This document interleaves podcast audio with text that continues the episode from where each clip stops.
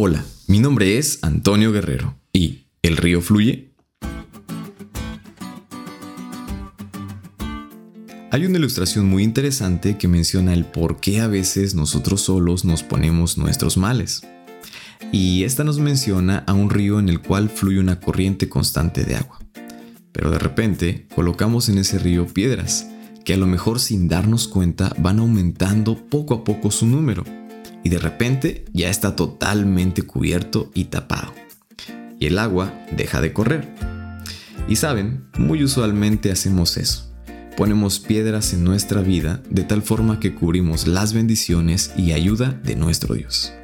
Y en el estudio de hoy analizamos una historia en la cual sucede esto, de poner muchas piedras en su vida. La esposa de Oseas huye y tiene hijos con otros hombres, y aunque ella es maritalmente infiel, Dios llama a Oseas para que recupere a su esposa y le muestre nuevamente su amor. Esto es una alusión del pueblo de Israel y su relación con Dios. Ellos se habían alejado y habían sido infieles en adoración a otros dioses. Se habían alejado y desconfiado del único Dios verdadero. Y esto también es un ejemplo en comparación con nosotros. A pesar de alejarnos de Él, Dios está dispuesto a recuperarnos del pecado. Está dispuesto a olvidar todas nuestras fallas está dispuesto a recibirnos de nuevo y darnos de su gran misericordia y amor.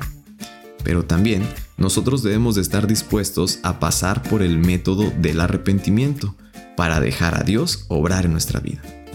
Probablemente estás pasando en una situación difícil y quizá te sea aún más difícil reconocer que Dios está obrando y comienzas a cuestionarlo.